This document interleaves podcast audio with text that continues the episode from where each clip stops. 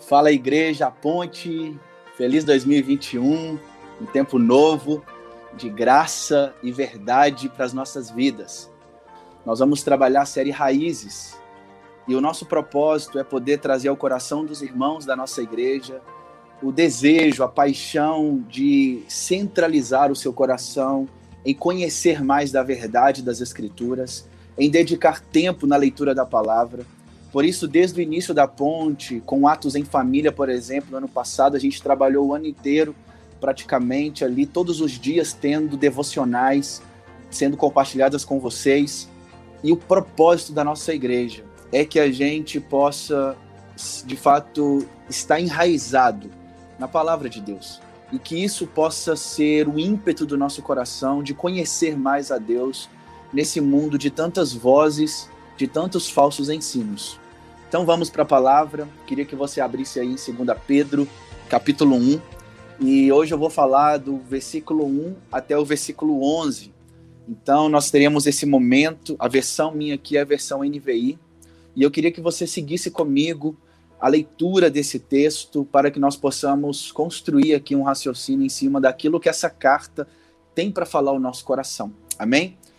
O texto aqui começa dizendo: Simão Pedro, servo e apóstolo de Jesus Cristo, aqueles que, mediante a justiça de nosso Deus e Salvador Jesus Cristo, receberam conosco uma fé igualmente valiosa.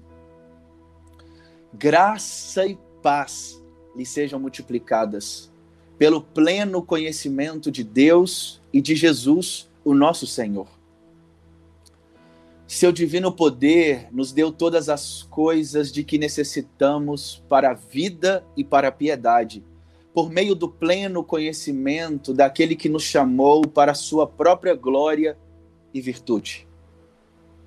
Por intermédio destas, ele nos deu as suas grandiosas e preciosas promessas, para que por elas vocês se tornassem participantes da natureza divina e fugissem da corrupção que há no mundo, causada pela cobiça.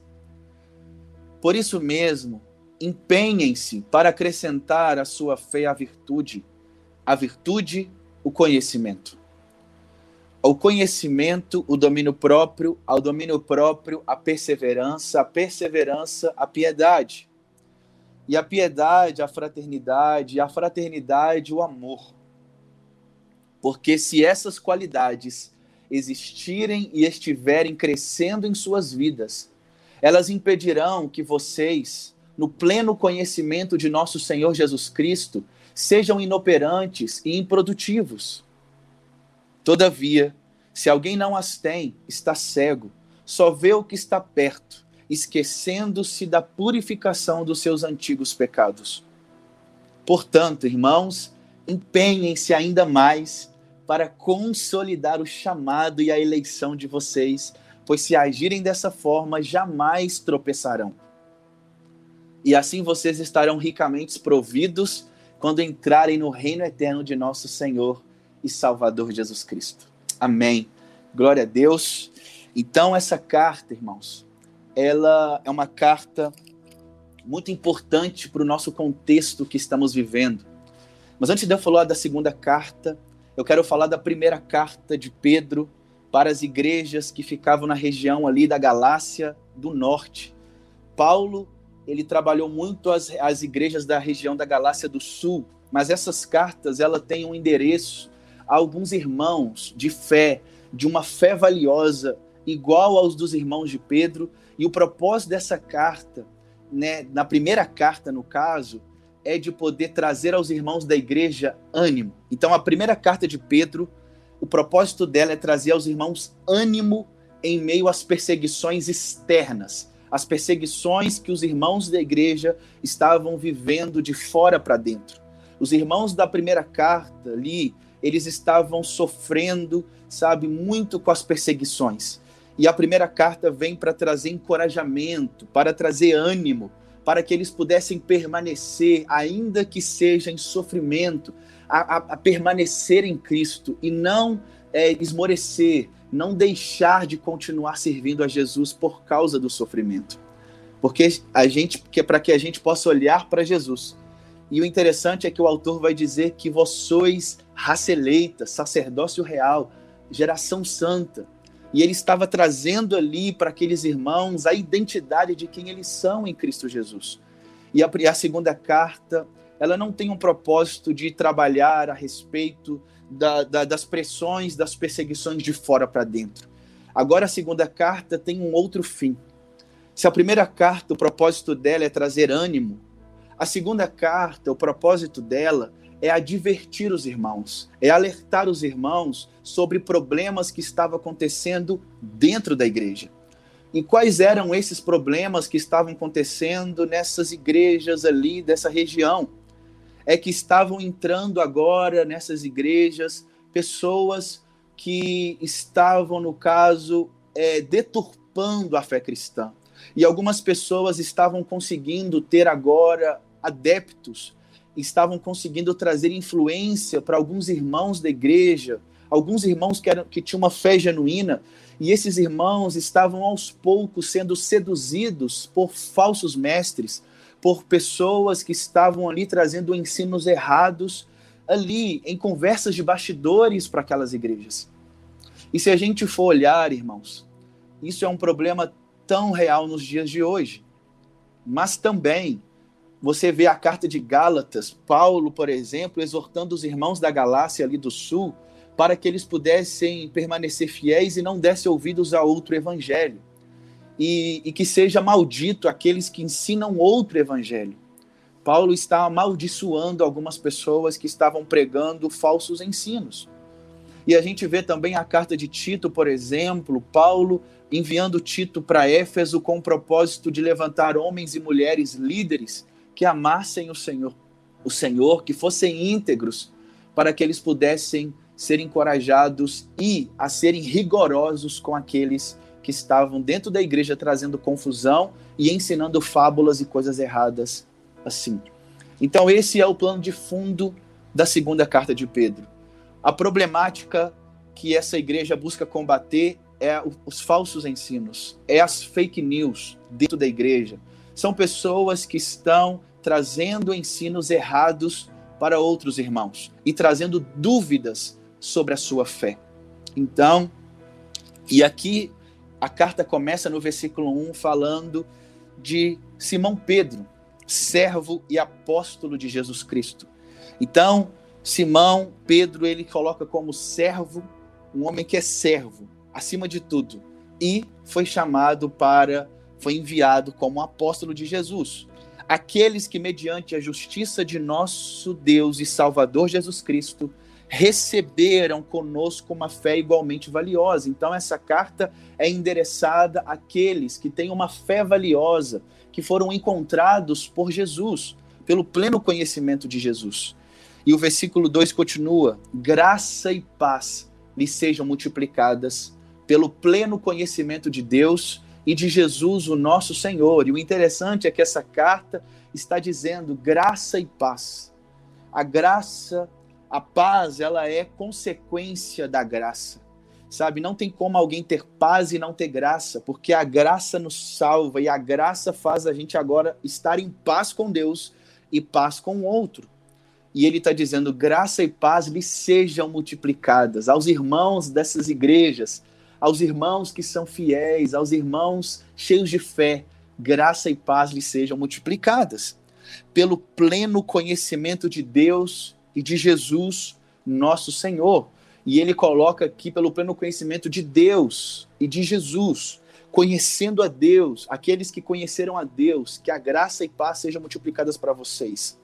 E o versículo 3 começa agora ele trazendo ao coração, o autor dessa carta trazendo para essas igrejas uma um propósito, trazendo para eles, olha, vocês precisam relembrar quem resgatou vocês, quem os mudou, quem transformou vocês, quem mudou a sua história.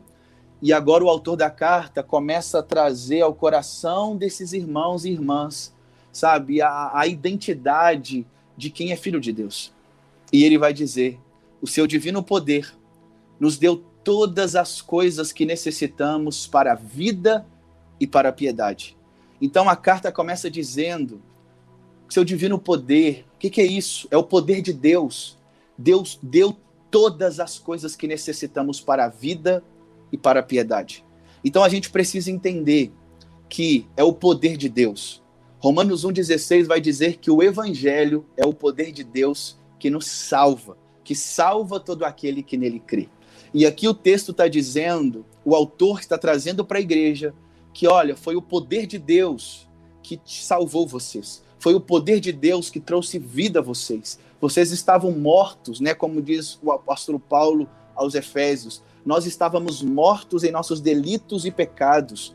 Estávamos mortos por causa do pecado mas o poder de Deus nos deu vida e também nos deu a piedade. E a piedade é agora a maneira, é uma pessoa de devoção, uma pessoa que vive, sabe, de fato. Ela, ela foi vivificada, ela agora tem vida em Deus, mas agora essa vida também ela serve para a piedade. E piedade, uma pessoa piedosa é alguém que vive para Deus. Uma pessoa devota, é uma pessoa que não apenas fica orando, não, não é uma pessoa que fica apenas, sabe, tentando ser espiritual demais, mas uma pessoa piedosa é alguém que se relaciona bem com Deus e que sabe se relacionar também com as pessoas à sua volta, se relaciona com as coisas à sua volta da maneira correta, porque ela se relaciona bem com Deus.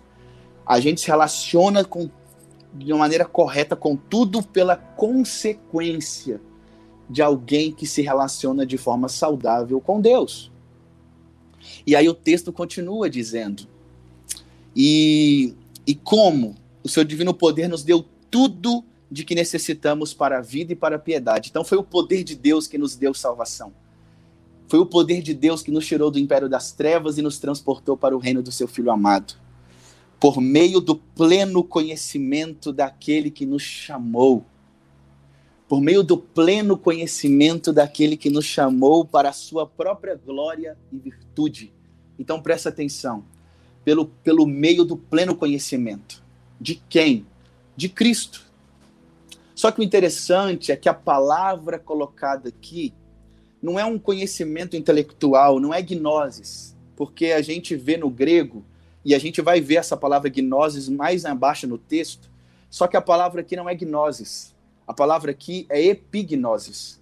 E a palavra epignosis é um conhecimento, quando fala de conhecimento pleno, o autor da carta está trazendo que nós fomos salvos e agora estamos vivendo também para a piedade por causa do pleno conhecimento, por causa do relacionamento, por causa do conhecimento relacional.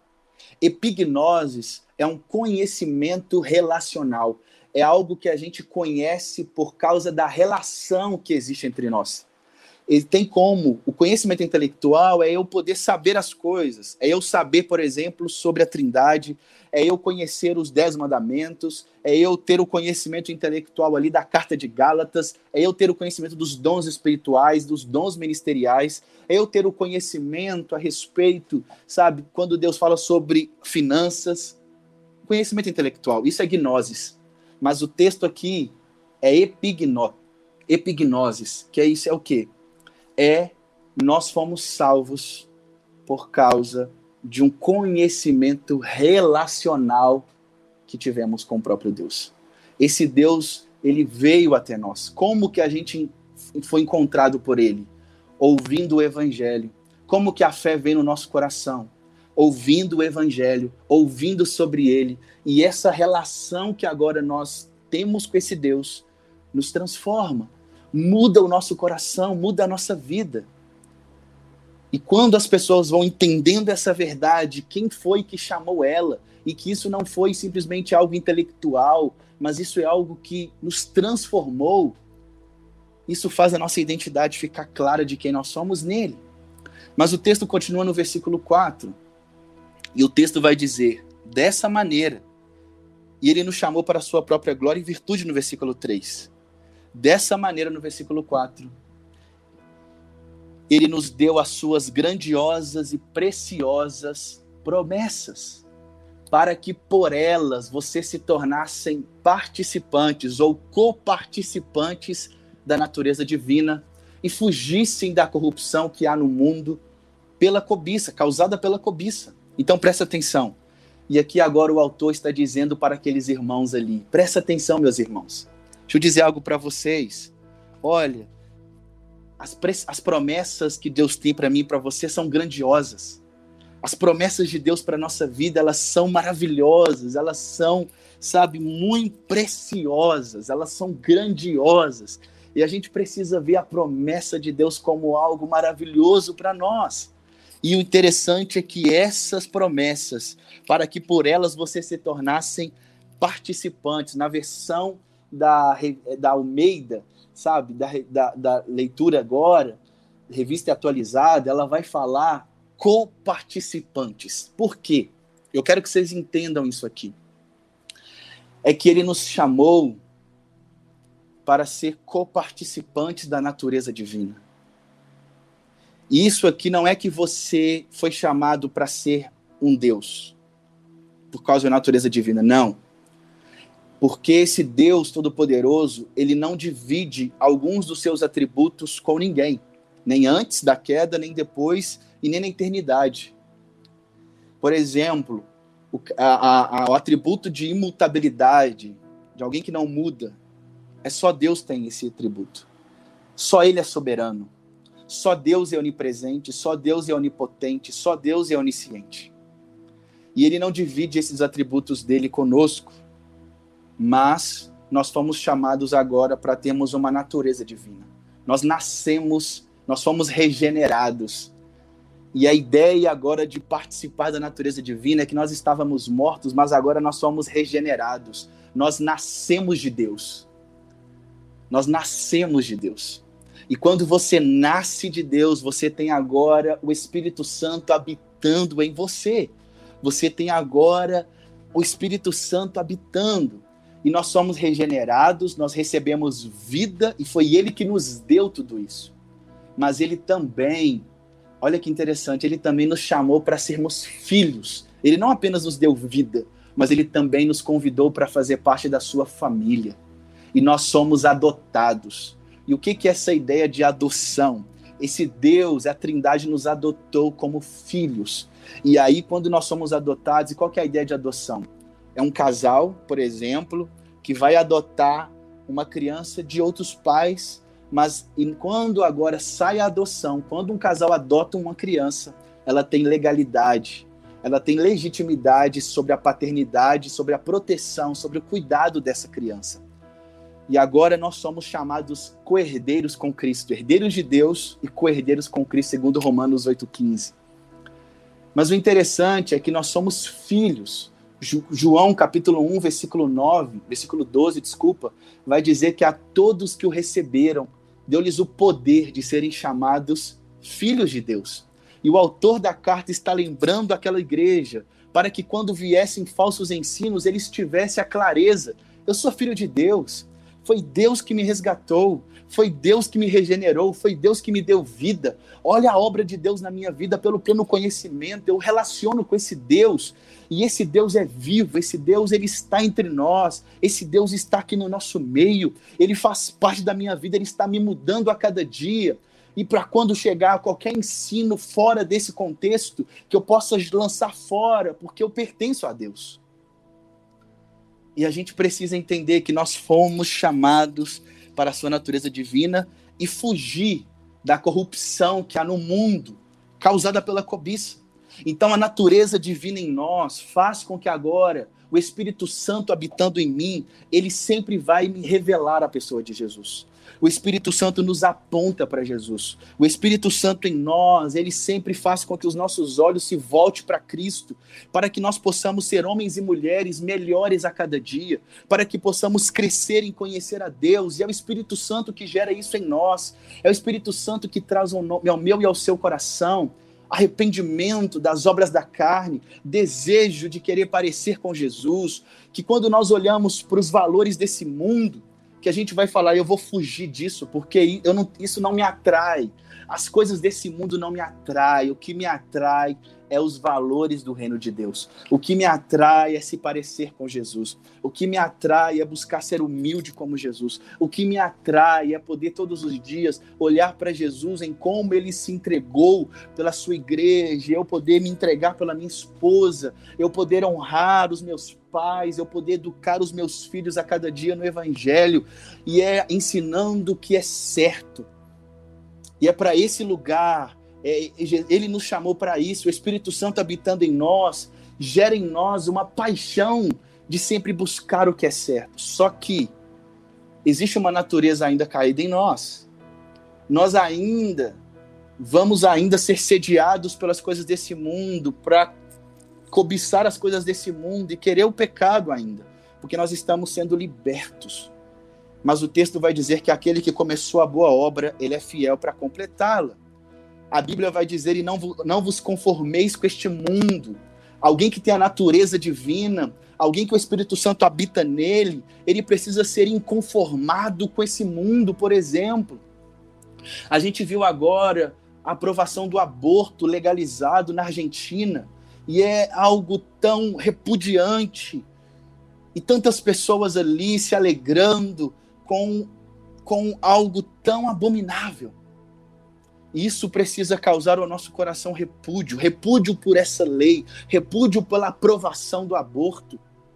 Isso não faz parte da cultura de um cristão. Não faz parte da cultura de um cristão. Aquilo que o mundo considera como valor, a gente precisa ver isso como repúdio. Não faz parte da minha vida isso. Não é para esse lugar que eu quero caminhar. Eu quero caminhar em outra direção. E a gente precisa ter esse hábito, essa cultura em nosso coração. E o autor dessa carta está dizendo para aqueles irmãos: irmãos, fuja das coisas desse mundo, porque aquele que é amigo do mundo, ele é inimigo de Deus. Aquele que ama as coisas desse mundo, ele não ama a Deus. Não tem como. Porque não tem como a gente poder caminhar amando duas coisas porque uma vai contra a outra. E a gente precisa ter o nosso coração alinhado, alicerçado, enraizado naquilo que é eterno. E o texto continua. E o autor agora, ele começa a trazer algumas virtudes que nós precisamos nos empenhar. Se o versículo 3 e 4 é o autor trazendo para a igreja, trazendo para nós tudo a ação de Deus ao nosso favor, Deus nos salvou. Deus nos deu vida. Deus nos deu um nome. Deus nos chamou para sermos filhos dele. Deus nos deu o próprio Espírito Santo agora habitando em nós.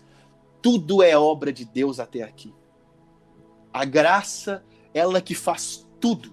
É a graça que nos transforma. É a graça que nos tirou do império das trevas e nos transportou para o reino do seu Filho amado. É a graça de Deus, é o Evangelho que é poder de Deus que nos salvou. Tudo Deus fez. E tudo já está disponível a partir da nossa filiação nele. E aí eu quero agora, o versículo 5, ele vai dizer assim para nós. Olha comigo.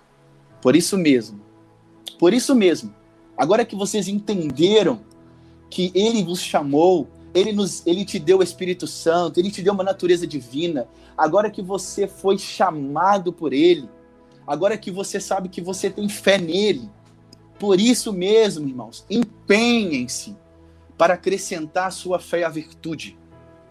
E quando vai falar aqui, empenhem-se, é um esforço que precisa ter em nós mas não um esforço para serem salvos, mas é um esforço para que nós possamos continuar de forma natural, agindo como o cristão deve agir.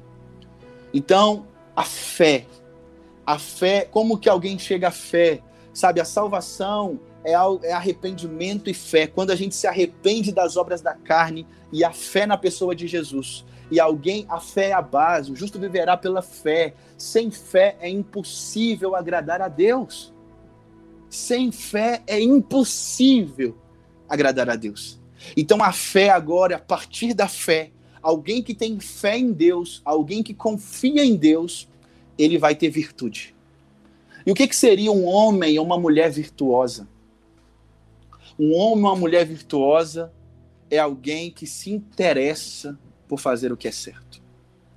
É alguém que foi encontrado por ele, por Deus, e o coração dessa pessoa está interessado em sempre ir atrás, em sempre correr a carreira, buscando sempre fazer o que é certo a se fazer. Davi vai dizer: Guardei a tua palavra no meu coração para não pecar contra ti. Então, esse empenho é o empenho de uma vida natural. O natural do cristão é acrescentar é a fé, a consequência disso é a virtude. Só que ele continua, e a consequência da virtude é o conhecimento. A consequência da virtude, a consequência de um cristão que tem fé é a, fé, é, é a virtude, mas a consequência de uma pessoa virtuosa é a pessoa que interessa por conhecer a Deus. É a pessoa que interessa, está interessada em conhecer os atributos de Deus, está interessada em conhecer o caráter de Deus, está interessada em conhecer a lei de Deus. E aqui a palavra conhecimento não é epignosis, não é um conhecimento relacional aqui. O autor da carta aqui usa a palavra gnosis, que é um conhecimento intelectual é aquela pessoa que medita nas escrituras, é aquela pessoa que gasta tempo, que ela está interessada em conhecer a Deus por meio da leitura, dos estudos, por meio da vida de oração. Ela está buscando conhecer a Deus, participando da comunidade da fé, aprendendo uns com os outros, se relacionando uns com os outros, interessada em ouvir o sermão ali que está sendo pregado aos domingos, por exemplo, porque ele está interessado em conhecer a Deus um cristão que foi encontrado por ele. Ele tem fé e ele é, nessa fé é natural que ele vai alcançar a virtude e é natural que você se empenhe também para conhecer. Então, quando nós da Igreja Ponte estamos aqui trabalhando de uma maneira cada dia os textos, por exemplo, segunda carta de Pedro, o Atos em família, sabe, a leitura da Bíblia, esse não é algo a gente não está fazendo algo porque tem que fazer, não. É porque é intencional. É intencional que a gente traga ao coração de vocês prazer, interesse por conhecer a Deus.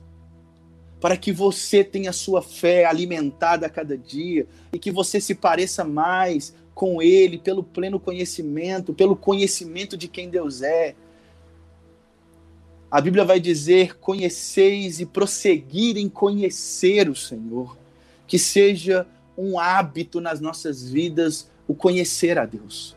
Que seja um hábito em nossas vidas, no dia a dia, que possamos ter momentos para trazer o coração a Ele, orar a Ele, que possamos no dia a dia, não é apenas no momento da semana, não é apenas naquele dia, mas é durante o dia, que eu sempre possa ter prazer em conhecer a lei de Deus, ter prazer na lei de Deus, guardar a lei de Deus, conhecer os mandamentos, e assim vai. E aí o interessante vai dizer que acrescente ao conhecimento o domínio próprio. O domínio próprio. E o domínio próprio, irmãos, presta atenção. Domínio próprio é algo que é acrescentado em consequência da fé, da virtude, do conhecimento, e o conhecimento gera domínio próprio. Porque o conhecimento vai alargando a nossa mente. Romanos 12, 2 vai dizer: Não vos conformeis com este mundo, mas transformai-vos pela renovação da vossa mente. E a gente ali vai meditando, e o conhecimento da palavra de Deus vai gerando em nós domínio próprio. Mas o domínio próprio, ele, ele tem a ver com a reação. Alguém que tem domínio próprio é alguém que reage da maneira correta às adversidades ou aos ataques, ou a uma pessoa, por exemplo, que vem e, e, pisa no seu calo, uma pessoa que faz algo errado contra você, fere você de alguma maneira, e a sua reação é tratar o mal com o bem. Então, quando você trata o mal com o bem, é domínio próprio. É quando a gente vai amadurecendo isso na nossa caminhada cristã, porque é, um, é uma caminhada que a gente vai desenvolvendo. Antes nós éramos crianças e bebíamos leite, mas agora nós crescemos e a gente come comida sólida. A caminhada sua cristã precisa ser um amadurecimento e que você possa entender. Não fique estagnado, mas que você desenvolva buscando parecer com Jesus. E as pessoas afligiam, as pessoas começaram a, a trazer palavras para Jesus, por exemplo, desce dessa cruz. E Jesus foi tão atacado em tantas vezes e ele reagiu da maneira correta. Pedro corta a orelha de um soldado romano e Jesus busca tratar Pedro e restaura a orelha daquele soldado. A gente precisa ter domínio próprio diante das adversidades, dos ataques que sofremos na caminhada. A gente escuta alguma coisa que alguém falou sobre nós, uma fofoca, por exemplo, e a gente precisa ter domínio para retribuir da maneira correta, de uma maneira certa. E aí o interessante que vai dizer o conhecimento do domínio próprio, a perseverança. Só que a perseverança aqui, a palavra original, eu não vou falar aqui no grego, eu não vou conseguir falar, mas a palavra no grego para essa perseverança aqui, talvez essa versão não trouxe a ideia legal da palavra, é paciência triunfadora. Então, domínio próprio, a paciência triunfadora. O que, que é isso? É alguém que sabe se relacionar, sabe lidar com pessoas difíceis. É você que talvez mora numa casa e você tem pessoas ali na sua casa que tem um gênio difícil. E você tem paciência em lidar com essa situação. É no seu trabalho e você tem pessoas no seu trabalho que são tão difíceis, tão complexas. Tem ali, por exemplo, um dia ela tá bem, outro dia ela tá soltando fogo para todo lado. E você lidar com pessoas ali que têm tantos desafios. E você tem paciência em lidar com essas pessoas. E a paciência aqui é triunfadora. Não é uma paciência que por dentro o seu coração está morrendo por dentro, você fala, nossa, que vontade de trazer uma resposta, de xingar essa pessoa. Mas a paciência triunfadora é alguém que, até interiormente, no coração, por dentro, ela tem paciência com a outra pessoa. Ela tem paciência com a outra pessoa e fala: não, beleza. E ela consegue lidar com isso. E a paciência é, da paciência vem a piedade. E a piedade é o que eu falei no início. A piedade é uma pessoa que relaciona bem com Deus e ela e através de relacionamento bem com Deus, ela relaciona bem com as pessoas à sua volta. Ela tem uma boa relação a partir do seu relacionamento certo com Deus. E aí da, e da piedade vem a fraternidade. A fraternidade é o quê? É eu tratar as pessoas, por exemplo, que estão próximas de mim, ou os irmãos da igreja, por exemplo, tratá-los como irmãos de sangue. Então, por exemplo, quando a gente tem um irmão, a gente busca defender o irmão ou a irmã. E se alguém vier falar alguma coisa contra, a gente normalmente a gente vai dizer não, não é isso, e você defende a pessoa. E a gente busca defender o irmão, custe o que custar porque é meu irmão de sangue, é da minha família. Que a gente possa ter o mesmo, esse mesmo ímpeto com os irmãos da igreja, por exemplo, com pessoas que a gente convive, que a gente ame as pessoas como se fossem irmãos de sangue. E fraternidade, o amor. E o amor é o que une tudo. O amor é isso que faz tudo acontecer. O amor é a base, o amor é que liga cada uma das virtudes. Por exemplo, quando chegarmos na eternidade, não vamos precisar da fraternidade, não vamos precisar, sabe, da fé, porque já vai, já, a gente já vai estar vivendo a eternidade. A gente não vai, tipo, crer sem ver, não, a gente já vai estar vendo a eternidade. A gente não vai precisar aqui do domínio próprio na eternidade, mas o amor vai estar lá. O amor vai estar ali E esse amor é dado a nós, e a gente agora pode estar vivendo a cada dia, crescendo, buscando crescer cada virtude, com o propósito de melhorarmos, desenvolvermos a caminhada, para olharmos para Jesus. E isso é algo correto a se fazer. A vida do cristão precisa ser a cada dia abandonando as obras da carne. E o texto continua, versículo 8. Porque se essas qualidades existirem e estiverem crescendo em suas vidas, elas impedirão que vocês, no pleno conhecimento de nosso Senhor Jesus Cristo, sejam inoperantes e improdutivos. Então, ele fala das virtudes, o autor, mas agora ele vai falar também a respeito, olha, se essas qualidades estiverem crescendo. Então, qual que é o problema aqui, irmãos? O problema é se elas não estiverem crescendo em minha vida. O problema é eu ter 20 anos de caminhada cristã e eu não desenvolvi, eu não amadureci, eu não cresci espiritualmente. Eu continuo, talvez, como criança, bebendo leite, como Paulo fala na carta aos Coríntios. É cristãos que passa ano, ele continua com os mesmos problemas. Ele continua com os mesmos vícios. A pessoa continua com as mesmas problemáticas, com os mesmos problemas de pecado do passado, e essa pessoa não se arrepende, ela não, a conversão ali não está sendo genuína a cada dia no coração dela. Mas ele está dizendo: se essas qualidades estiverem existindo e crescendo em sua vida, elas impedirão que você seja inoperante. Inoperante é alguém que, sabe, é alguém que não está ali em atividade, ele está parado. Alguém inoperante é alguém que estagnou, que não desenvolve, que não cresce. E alguém improdutivo é alguém que não produz frutos, por exemplo, de arrependimento. Ele não produz é, boas obras. E essa pessoa não produz boas obras porque ela não está crescendo em Deus. E a gente precisa rever a nossa fé. Você precisa rever a sua caminhada cristã. Se você não está desenvolvendo a caminhada, se você não está ali se empenhando para ser um cristão a cada dia melhor, você precisa avaliar o seu coração.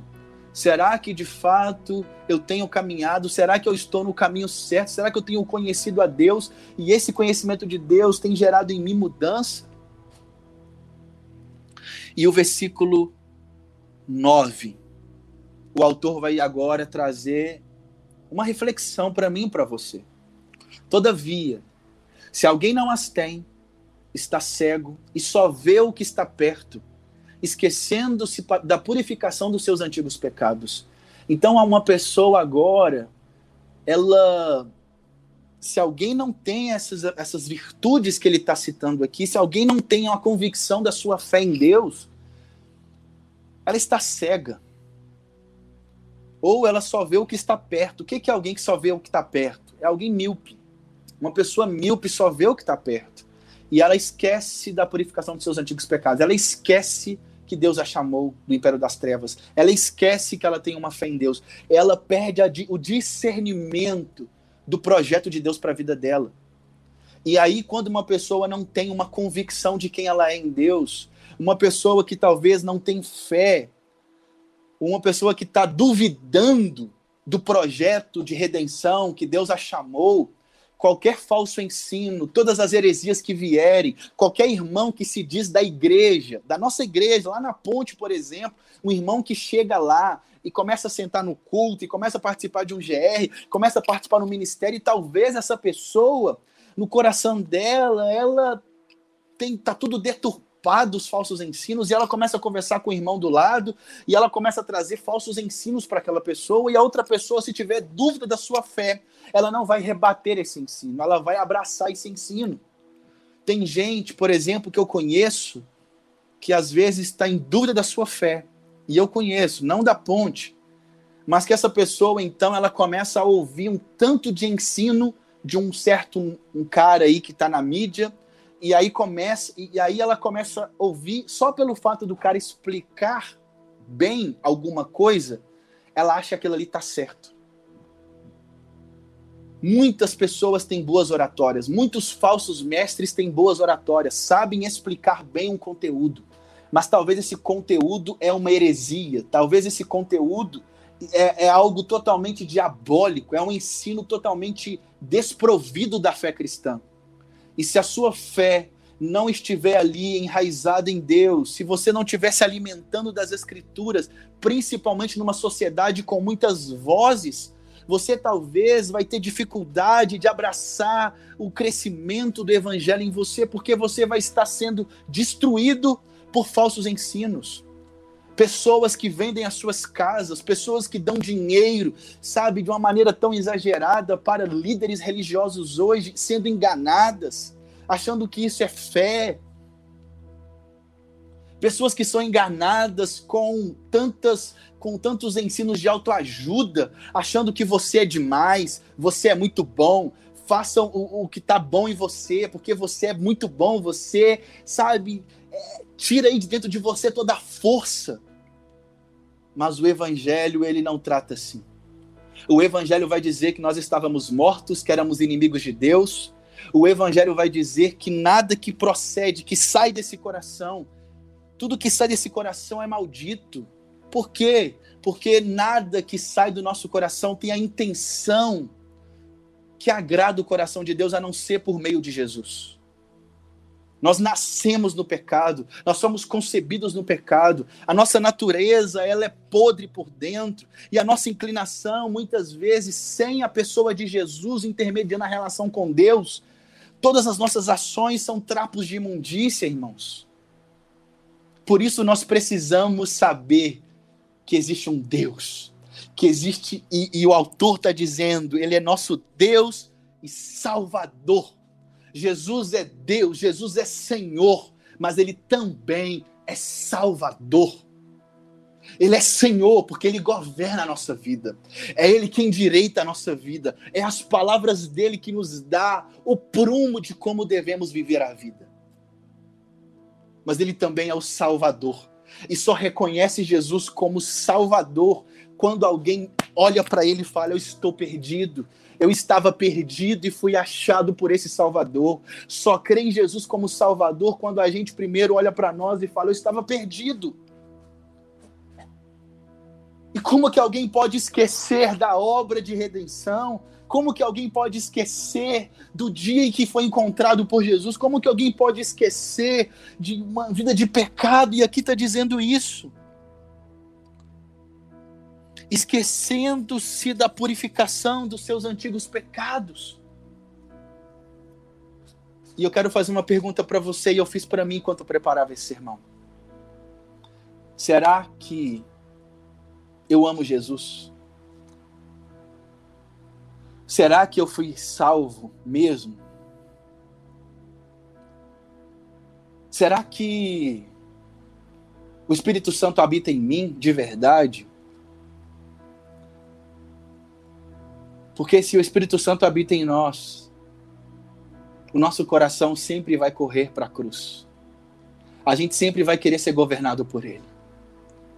E por mais que exista uma natureza ainda pecaminosa que deseja fazer coisas do mundo, caso a gente, quando a gente cair nessas ciladas, a gente pode falar, Senhor, eu pequei. Perdão, Senhor.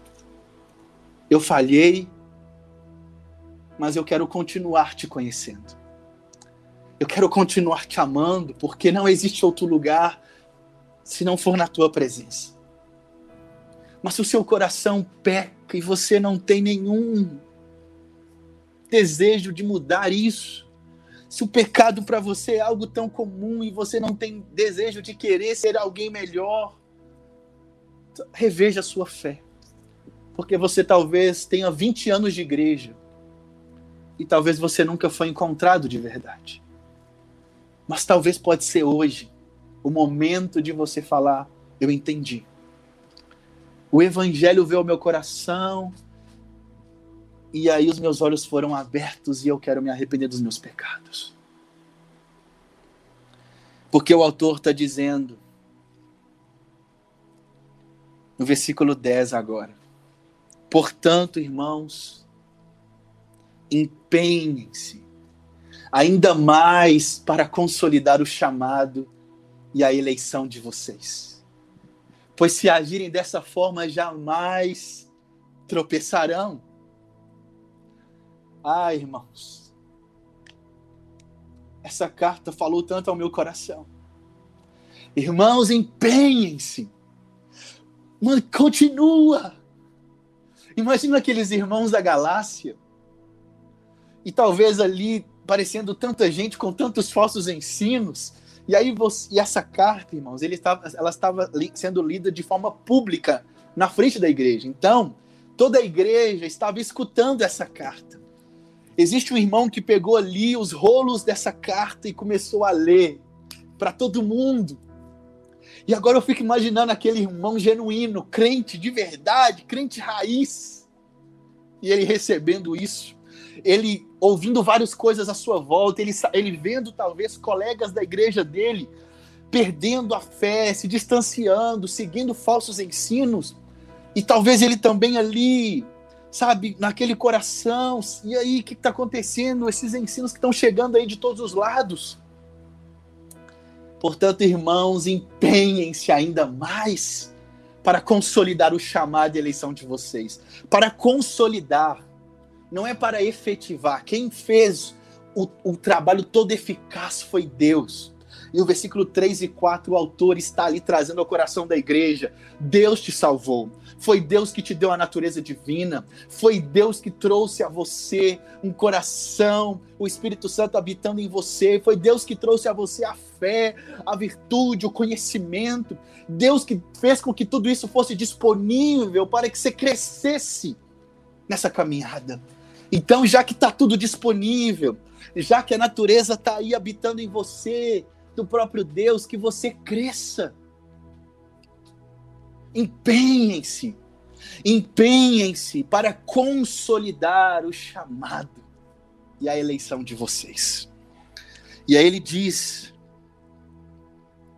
Pois se agirem dessa forma, jamais tropeçarão. A gente não vai tropeçar, irmãos. Não vamos tropeçar. Porque a gente se empenhou. Que você possa, nesse 2021, se empenhar para conhecer mais a Deus. Que a sua fé te leve à virtude, o conhecimento, a domínio próprio, a piedade, a fraternidade, o amor. E que você lembre que foi Ele que te salvou. Que você lembre que foi Deus que deu seu único filho para morrer em nosso lugar. Que você não se esqueça da obra da cruz. Que você não se esqueça que eu e você estávamos mortos, condenados ao inferno. Nós estávamos perdidos e Ele nos achou. Foi Ele que nos mudou, Ele que nos trouxe vida. E Ele nos deu nome. E Ele também nos chamou para fazer parte da sua família. É isso que Deus faz. Deus nos chamou para ser da sua família. E isso, irmãos, que a gente se empenhe. Não porque para conquistar a salvação, não, ele já nos deu ela que a gente se empenhe para consolidar o nosso coração, para que quando a gente, para que a gente possa ter a convicção que eu estou correndo para Jesus. Foi ele que me chamou e eu tenho essa convicção. Porque quando vier qualquer falso ensino, quando vier trazendo teologias que dão glórias ao homem, quando tiver teologias que buscam trazer autoajuda, autolibertação, teologia da prosperidade. Quando vier essas coisas, eu vou saber, eu sei em quem eu tenho crido. Quando vier todos esses ataques. Hoje nós temos o YouTube, que você pode acessar tantas pregações diferentes. Nós temos as redes sociais. Nós temos hoje a internet, que você pode escutar a pregação de qualquer pessoa do mundo que você quiser mas que você possa ter um filtro. E que o seu filtro seja um filtro muito bom. E sabe como que esse filtro fica bom? Quando você mergulha nas escrituras, mergulha em conhecer a Deus. quando você faz do seu quarto um lugar privado de conhecer a Deus sempre, mas também no meio da igreja, quando você está ali vivendo ativamente em comunhão com os irmãos. E você está ali sendo alimentado pela sua igreja local, mas também você na semana você está buscando conhecer a Deus e reproduzir esse conhecimento de Deus na vida de todos à sua volta. Que você está, você realiza boas obras como pregando o evangelho para aqueles que não conhecem a Jesus é quando você estiver no seu trabalho você vai estar cheio dele, e você vai ter informação, você vai dar alimento, você vai ter alimento para dar para aqueles que têm fome. É conhecer a ele, para que quando vier tantos falsos fake news, falsos ensinos, você vai dizer: Eu sei em quem eu tenho crido. Eu sei quem me chamou. Eu sei quem me trouxe vida. E eu não vou ser, eu não vou negociar os valores do Evangelho. Eu não vou negociar o que esse Deus fez por mim. Aquele que começou a boa obra é o próprio Deus. Ele há de concluir. Que você permaneça nesse caminho. Que você continue. Tudo já está disponível para mim para você. Mas que a gente continue a carreira olhando firmemente para Jesus, que é autor e consumador da nossa fé. Que eu e você continuemos a amar, amando Jesus a cada dia, se parecer com Jesus, olhar para Jesus. E só é possível alguém se interessar em conhecer a Jesus quando o Espírito Santo habita dentro dele. Porque é o Espírito Santo que gera isso. Se o seu coração se o seu cristianismo não tem te levado a conhecer e parecer com Jesus, reveja o seu cristianismo. Reveja a sua fé. E se a sua fé não tem te levado para esse lugar, talvez você tenha vivido no engano. E a pior coisa que alguém pode viver é no auto-engano.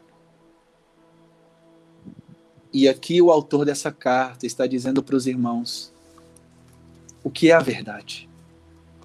É nesse propósito aqui. Porque fora dele há o engano. Fora desse caminho de crescer, de amadurecer, de saber que foi Deus que nos salvou, mas que esse Deus agora, por meio da graça, nos concede o esforço. É nele que nos esforçamos. É, é em cima desse trono, é em cima desse dessa graça que a gente se esforça para sermos homens e mulheres para alcançar a varonilidade, a ser varão e varoa perfeitos, para que nós possamos chegar no grande dia, ricos e providos. É o que o versículo 11 diz. E assim vocês estarão ricamente providos quando entrarem no reino eterno de nosso Senhor e Salvador Jesus Cristo. Vocês estarão ricamente providos. Então, a provisão começa aqui é aqui que a gente vai conhecendo sobre ele. É aqui que a gente vai sendo provido nele.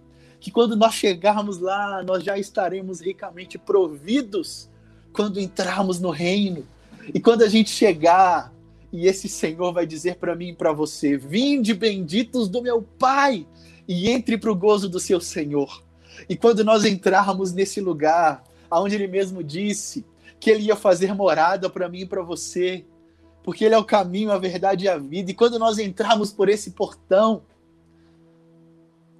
algo que vai acontecer. A gente vai dizer assim: eu não merecia estar aqui. Eu não merecia. Não tem nada de mérito meu. Tudo que aconteceu foi obra dele. Eu só estou aqui porque foi Ele que me que conquistou tudo isso. Foi Cristo que morreu na cruz. Foi Ele que tomou sobre toda a dívida. Foi Ele que se fez maldito para que fôssemos abençoados. Foi Ele que se entristeceu para que nós nos alegrássemos. Foi Ele que tomou as dores para Ele. E eu estou aqui porque Ele me trouxe para esse lugar. Foi Ele que conquistou e o mérito é todo dele. Que nós possamos ter essa clareza no nosso coração, que nós possamos ter o discernimento da raiz do Evangelho. E é isso que o autor está dizendo para esse povo dessa igreja. Para que quando vier os falsos ensinos, eles vão saber quem os chamou. Que a gente não esqueça quem nos chamou. Que a gente não esqueça de onde Deus nos tirou. Nós estávamos indo para o inferno, mas Ele nos salvou. Ele nos tirou do império das trevas e nos chamou para o seu reino e nos chamou de filhos. Que a gente não esqueça do Evangelho. As, eu quero muito que você continue seguindo, assista as próximas pregações dos próximos domingos, que vai falar né, tanto a respeito também dos falsos ensinos das heresias que, buscou, que entrou naquela igreja, que buscou entrar. Mas o início dessa carta é alertando os irmãos sobre quem eles são em Cristo Jesus, sobre ser cristãos raízes e que você seja um cristão, uma cristã raiz que ame conhecer a Deus. Queria fazer uma oração. Que os Pai, em nome de Jesus, nós estamos aqui nessa manhã e eu quero orar, Deus, por todos, por todo o rebanho da ponte. E a minha oração é para que o rebanho da ponte tenha o discernimento de quem eles são em ti, Senhor.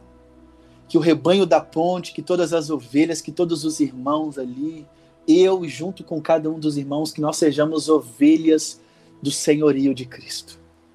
Que nós possamos nos agarrar fielmente ao Evangelho que a gente possa cada dia buscar conhecer mais e mais esse Deus e que conhecendo esse Deus possamos viver uma vida com fruto de arrependimento, frutos de arrependimento, abandonando as obras da carne e buscando ser homens e mulheres mais piedosos, mais comprometidos com a tua palavra. Que a nossa vida seja pautada por quem tu és. Que a nossa vida seja pautada pelas escrituras que a nossa vida seja pautada todos os dias em conhecer mais e mais o Senhor, por meio das escrituras, da oração, do relacionamento com irmãos saudáveis. Deus, através, Pai, do, do curso Alicerce, através dos GRs, através das monitorias, através de cada algo que a Igreja Aponte também tem proporcionado, mas também nos nossos momentos íntimos com o Senhor. Te agradecemos por cada um dos teus filhos. Que 2021 seja um ano de conhecermos mais a Deus. Que 2021 seja um ano de sermos homens e mulheres mais parecidos com Jesus. Te agradecemos em nome do Pai, do Filho e do Espírito Santo. Amém.